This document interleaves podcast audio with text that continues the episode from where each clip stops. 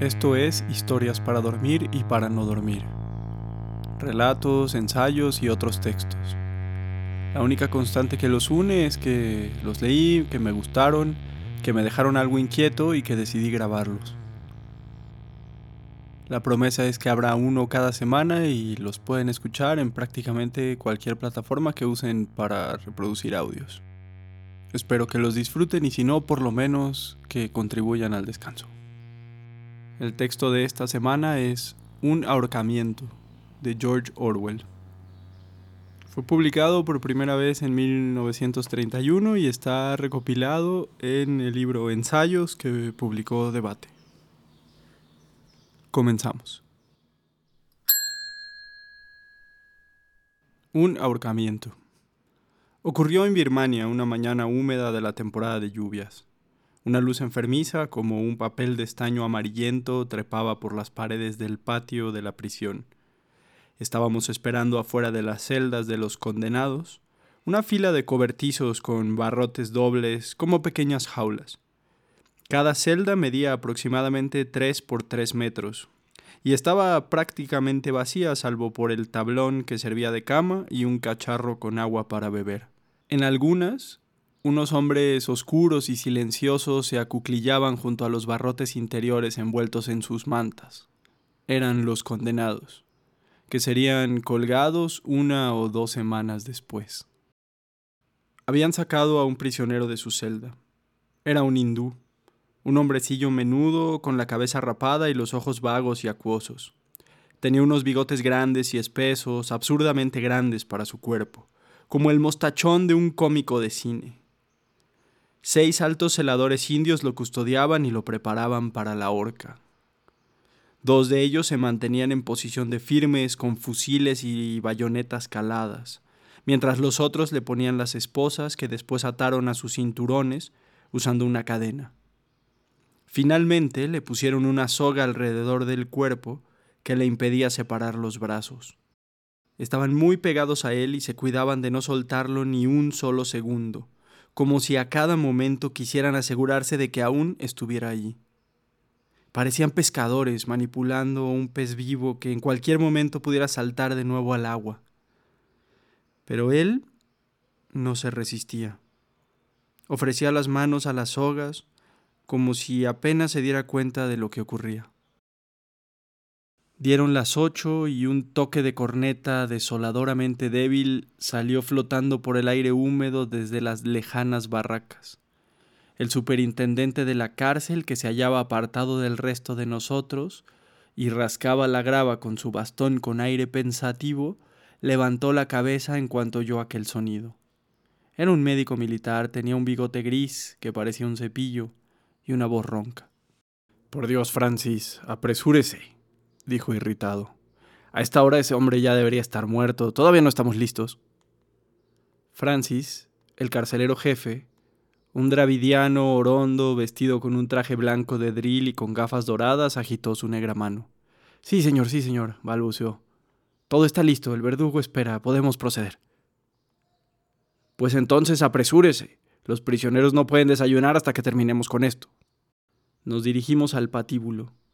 Dos guardias marchaban a cada lado del prisionero con los fusiles en el hombro, y otros dos lo hacían muy cerca de él, sujetándolo por los brazos y los hombros, como si al mismo tiempo lo sostuvieran y fueran empujándolo. El resto de nosotros, magistrados y demás, íbamos a la saga. De pronto, cuando habíamos avanzado unos diez metros, la procesión se detuvo sin que mediara ninguna orden o advertencia. Había ocurrido algo horrible. Un perro salido de no se sabía dónde, había aparecido de pronto en el patio. Se aproximó a nosotros brincando y dando ladridos y empezó a saltar a nuestro alrededor, retrocediendo todo el cuerpo loco de felicidad de encontrar a tantos humanos juntos. Era un perro grande y lanudo, mitad Airedale, mitad paria. Después de corretear entre nosotros y antes de que nadie pudiera intervenir, se abalanzó sobre el prisionero e intentó lamerle la cara. Nos quedamos tan estupefactos que nadie acertó a detenerlo. ¿Quién ha dejado entrar ese maldito animal? dijo el superintendente, enfurecido. ¡Que alguien lo atrape! Uno de los guardias abandonó la escolta y salió atropelladamente detrás del perro, pero éste hizo una cabriola y se puso fuera de su alcance como si todo fuera un juego.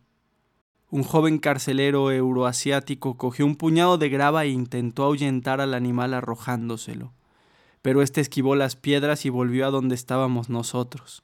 Sus ladridos resonaban contra los muros de la cárcel. El prisionero, sujeto por los dos guardias, lo miraba todo sin la menor curiosidad, como si se tratara de otra de las formalidades de la ejecución. Pasaron varios minutos hasta que alguien se las arregló para atrapar al perro. Atamos mi pañuelo a su collar y avanzamos nuevamente, con el perro gimoteando y tratando de soltarse. Unos cuarenta metros nos separaban del patíbulo. Podía ver la cobriza espalda desnuda del prisionero que marchaba frente a mí. Caminaba torpemente al tener los brazos atados, pero sin detenerse en ningún momento, con el típico bamboleo de los indios que nunca estiran las rodillas.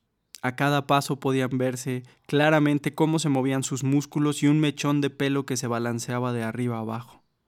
Sus pies hollaban la grava húmeda. De un momento a otro, a pesar de los hombres que lo agarraban por los hombros, dio un paso a un lado para salvar un charco. Resulta curioso, pero hasta ese momento nunca me había dado cuenta de lo que significa dar muerte a un hombre saludable y consciente. Cuando vi a aquel prisionero salvar el charco, advertí el misterio, el terrible error de interrumpir una vida en plenitud. Ese hombre no estaba muriéndose, estaba vivo, tan vivo como cualquiera de nosotros. Todos los órganos de su cuerpo funcionaban, sus intestinos digerían los alimentos, su piel se renovaba constantemente, crecían sus uñas, sus tejidos seguían formándose, todo continuaba trabajando de un modo solemne y estúpido.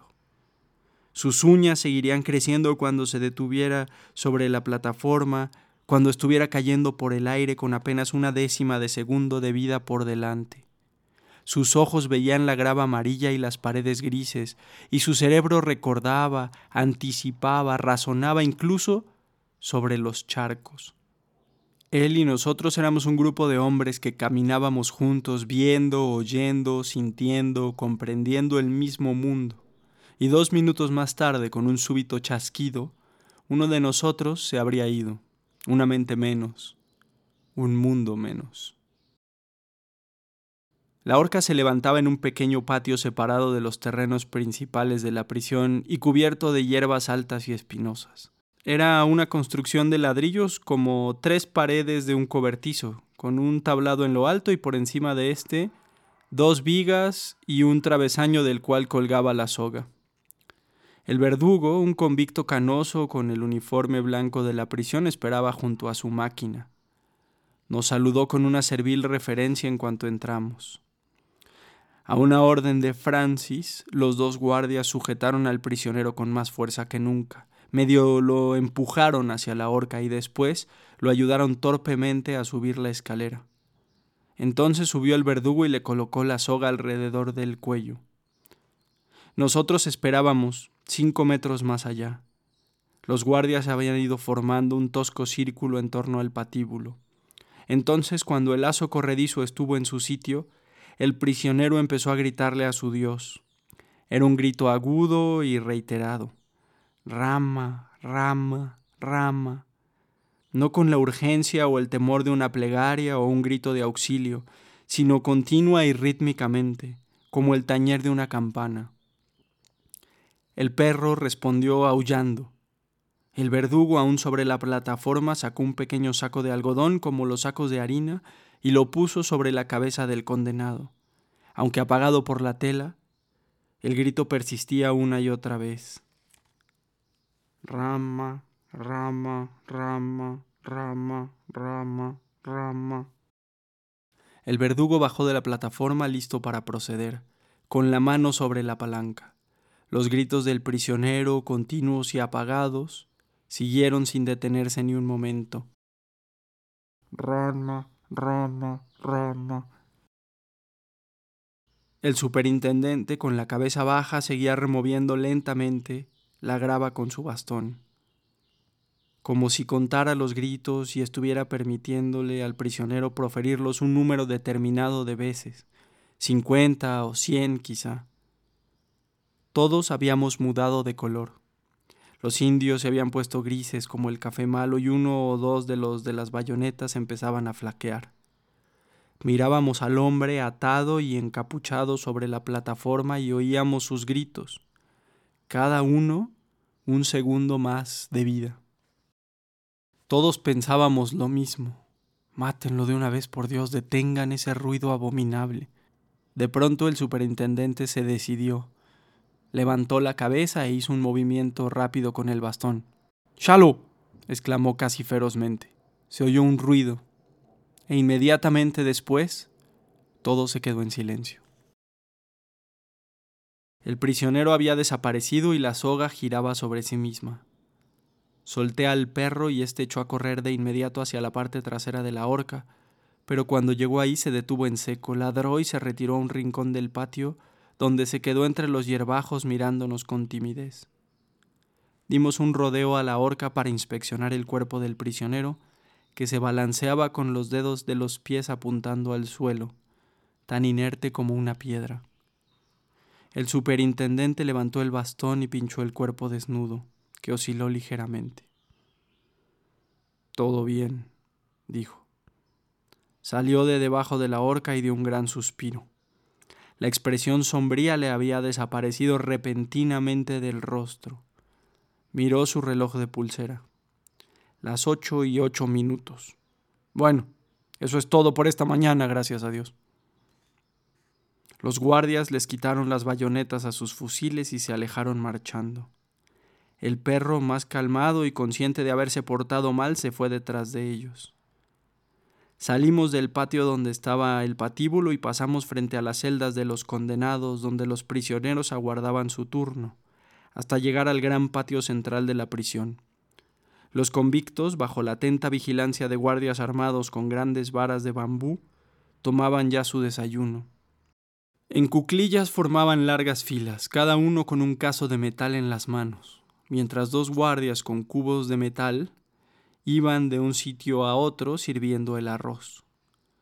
Tras la ejecución, aquella parecía una escena hogareña y alegre. Sentíamos un enorme alivio, ahora que todo aquello había terminado. Hubiésemos querido cantar o correr o reír por lo bajo. De repente, todos empezamos a charlar alegremente. El muchacho euroasiático que caminaba a mi lado señaló con la cabeza el camino por el que habíamos venido y dijo sonriendo, como quien está de vuelta de todo. ¿Sabe usted, señor, cuando nuestro amigo, se refería al hombre que había muerto, supo que se había rechazado su apelación? Se meó en el suelo de su celda, de miedo. Coja un cigarrillo, por favor. ¿Qué le parece mi pitillera nueva de plata? Se la compré a un vendedor ambulante por dos rupias, del mejor estilo europeo. Muchos rieron, aunque no parecían saber bien por qué. Francis caminaba junto al superintendente parloteando sin cesar. Bueno, señor, todo salió lo más perfectamente. Terminó así, flap. Y no siempre es así, no, no, no, no. He sabido de casos en los que se ha tenido que obligar al doctor a ir abajo de la horca y tirar de las piernas del prisionero para asegurarse de que muera. Muy desagradable. Todavía estaba retorciéndose, ¿no? Qué mal, dijo el superintendente. Ah, señor, pero es peor cuando se resisten. Me acuerdo de uno que se agarró a los barrotes de su jaula cuando fuimos a sacarlo. Necesitamos a seis hombres para conseguir que se soltara. Compañero, le decíamos, piensa en las molestias y problemas que nos estás causando. Pero no hacía caso, fue un problemón. Descubrí que yo estaba riéndome a carcajada limpia. Todo el mundo estaba riéndose. El propio superintendente sonreía con indulgencia. ¿Por qué no vamos todos a tomar un trago? dijo afablemente. Tengo una botella de whisky en el coche, nos vendría bien. Atravesamos las grandes puertas dobles de la prisión y salimos a la carretera. Tirarle de las piernas, dijo de pronto un magistrado birmano y estalló en una gran carcajada. Todos volvimos a reír. En aquel momento la anécdota de Francis nos parecía extraordinariamente divertida. Bebimos juntos, nativos y europeos por igual, amigablemente. El muerto estaba a 100 metros de distancia.